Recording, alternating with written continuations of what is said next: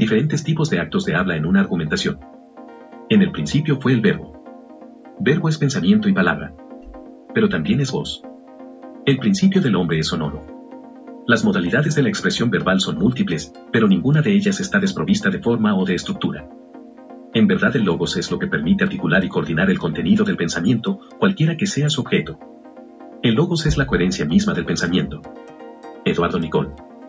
En la vida diaria podemos observar y emplear una gran diversidad de lo que hemos llamado actos de habla, las cuales se enmarcan en distintos contextos.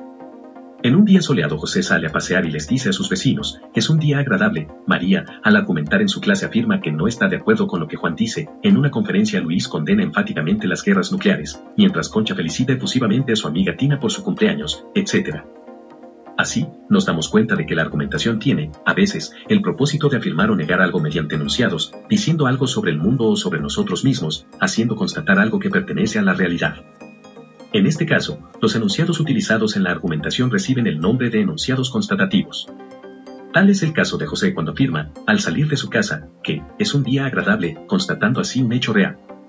O bien si observamos que el día está completamente lluvioso, entonces este enunciado constatativo, el día está lluvioso, constata o da cuenta de un, hecho real que puede dar pie a una serie de consecuencias como la expresada por el enunciado o acto de habla, suspenderemos el día de campo programado para este día y otras implicaciones derivadas de ello.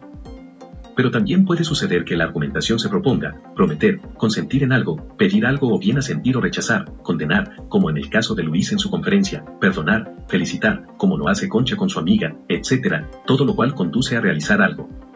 Pues bien, los enunciados que nos permiten expresar estos y tantos propósitos o intenciones se denominan enunciados realizativos. Por ejemplo, la mamá de Toño trata de convencerlo de que estudie una carrera productiva en lugar de la de música que pretende. Ella, para lograr su objetivo, utiliza toda una serie de enunciados realizativos que todos ellos tienen como propósito convencer a Toño de lo que ella considera más conveniente para él. Por otra parte, para diferenciar distintos tipos de actos de habla, podemos distinguir también tres tipos básicos de discursos o formas de comunicación. A. Discurso informativo que es utilizado para describir situaciones que acontecen en el mundo y razonar o argumentar en torno a él.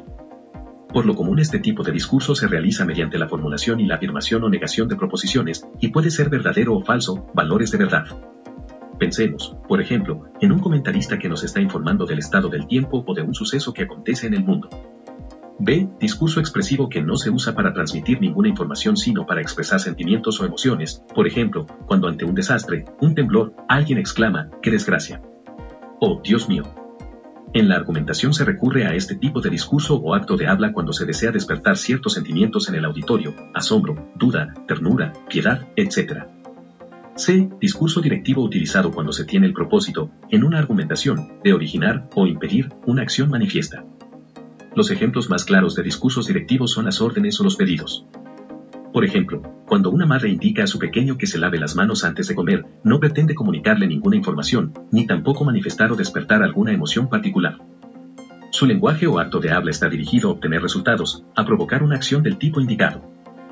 Cuando la misma señora pide al empleado de la tienda que le mande ciertas mercancías a su casa, está usando de nuevo el lenguaje de manera directiva para motivar o causar una acción.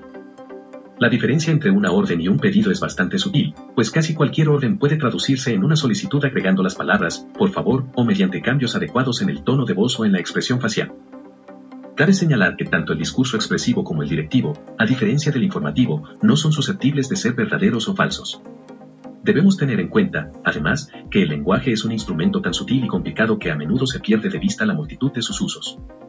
Aquí, como en otros ámbitos, existe el peligro de dejarnos llevar por nuestra tendencia a simplificar las cosas y pensar que estos tres tipos de discurso se presentan en un estado puro y que no pueden, a veces, combinarse.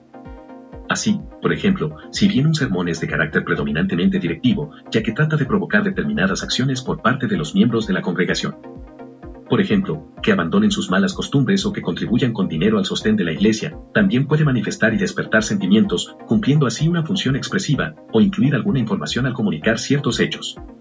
Un tratado científico, que es esencialmente informativo, puede revelar algo del propio entusiasmo del autor, con lo cual desempeña una función expresiva y puede también, al menos implícitamente, cumplir alguna que otra función directiva, al invitar quizás al lector o receptor a que verifique de manera independiente a la conclusión del autor. Así, la mayoría de los usos ordinarios del lenguaje son mixtos.